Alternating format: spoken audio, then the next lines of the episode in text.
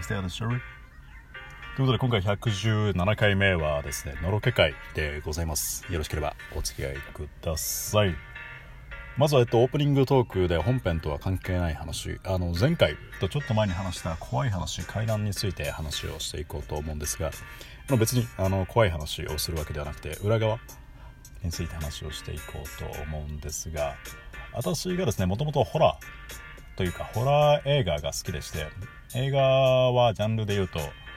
ホラー、ミュージカル、スター・ウォーズ、アメコミが好きなんですけれど、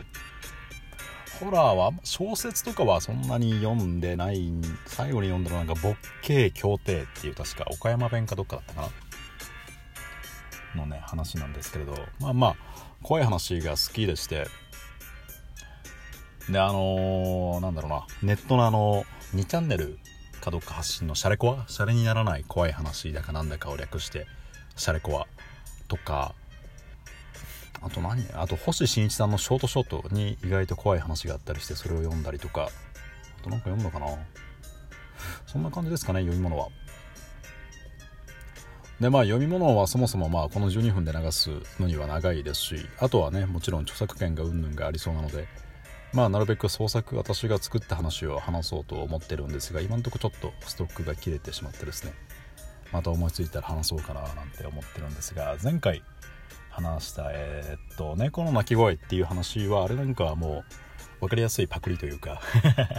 あののっぺらぼうの話ってあるじゃないですか。正確にはえっとラフカリオ・ハンサ小泉八雲さんの「無地な」っていう確か話ですね。要はえっとのっぺらぼうが出てでびっくりしてえーっと蕎麦屋かどっかに駆け込んでのっぺらぼうが出たんだみたいなことを言ったらその主人が「そいつはこんな顔でしたかい?」っつってそいつものっぺらぼうだったみたいなまあそんな話をねまあ言ったらそんなそのプロットをパクったわけなんですがなるべくですねあの怖い話を創作する際にはあの皆さんの生活に寄り添った あの普通に生活をしていてふと思い出して背筋が寒くなるような そんな題材で怖い話を作りたいなと考えてます。だから鏡だったりとか猫の鳴き声とか。まあねまた思いついたら、まあ、別別に夏に限らず話をしていこうと思います。ホラーが好きでして私。なんだろうあの背中に氷を入れられる感じというかあの真綿で首を絞められる感じというかねこうなんかじわじわ追い詰められる感じがあとゾクってする感じが好きなんですよね。映画で言うと人が怖いだったらストレンジャーズとかオーディションとか悪魔物だともう去年公開されたヘレディタリーが圧倒的に怖かったですね。好きですね。あとなんだろうな屋敷女とかこれは人間ですけれど。あとなんかおすすめあったかな。ジェーン・ドゥの解剖なんかも、まあ、割と好きでしたね。まあまあホラーをですね私はあの深夜あの妻はあんまりホラーというか妻はホラー苦手なんで一人で深夜であのヘッドホンで暗い中見てこうなんか心臓がキリキリする感じが 好きなんですよね。まあそこまでそんなねそんな怖い話はできないんですがまあまあまた思いついたら怖い話をしていこうと思います。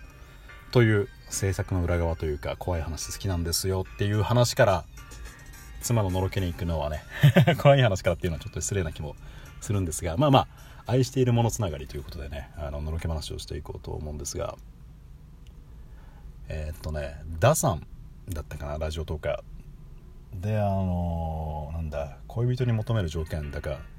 ごめんなさいちゃんとしたタイトル忘れたんですが彼女にするならこんな人みたいな。まあよくあのーあるじゃないですか。男友達とかあるいは女友達とかのこの会話でどんな人がいいのっていうどんな人を探してるのみたいな。でそんな形式でのろけ話をしていこうと思うんですがまあどんな人を探してるのと聞かれて私が答えるのはもう私はもちろん人は探していないし私にとって一番の人は妻なんですがまず正直に言うとあの面食い。ですね。はい。で綺麗可愛いで言うと綺麗な方が好きですね。だからなんでしょうあのゆるふわ可愛いみたいななんかね女子アナみたいな方はあんまり私はタイプではないですね。もっとこうサバサバしてるような美人な方が好きですね。でこうまあうんまあ正直造形として綺麗な人は好きなんですけれどこう姿勢として例えば男性で言うとこうビールっ腹じゃないとかなんだろうななんか白いタンクトップで休日昼からビールを飲んでないとか。いや別にしてもいいんですけれど。こ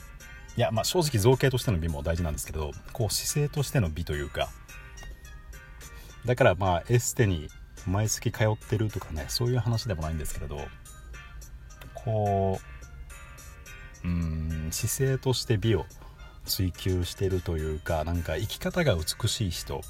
が好きですかね。まあそもそもあの面食いなんですけれど正直なところ。あとはですねそんな面食いなんですけれどその手前私は別に大した顔はしていないんでですねあのー、ずっとですね私にとってはもったいない人と付き合っているというか結婚しているという自覚があるんでですねその分あのモチベーションを保てるのがありがたいというかそうですね。こんないい人と一緒にいるんだからもっと頑張らなきゃいけないみたいな。まあまあそんなことを言ってね。妻に言わせるといやそれで頑張ってんのかみたいな。とこはあるとは思うんですがこ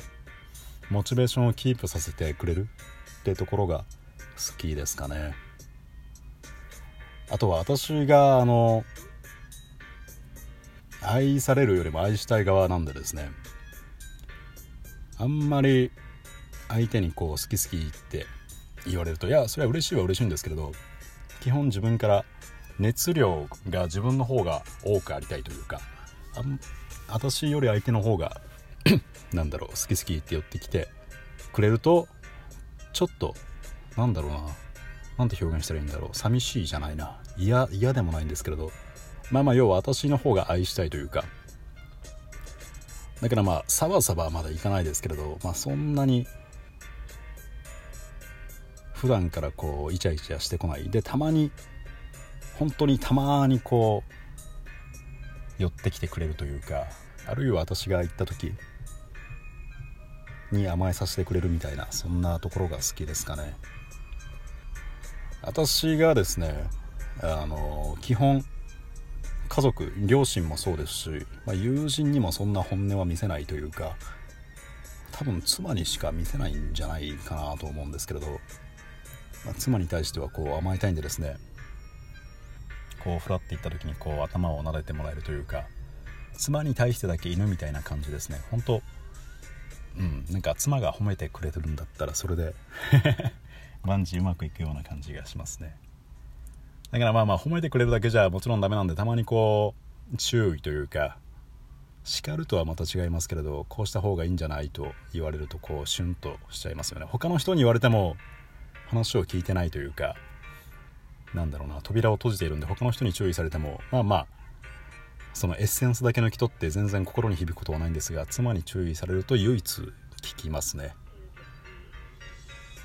だからまあなんだ心を開けるところというか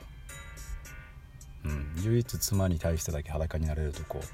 がありがたいところかな。あとはまあ自立してるところですね。ちょっと前の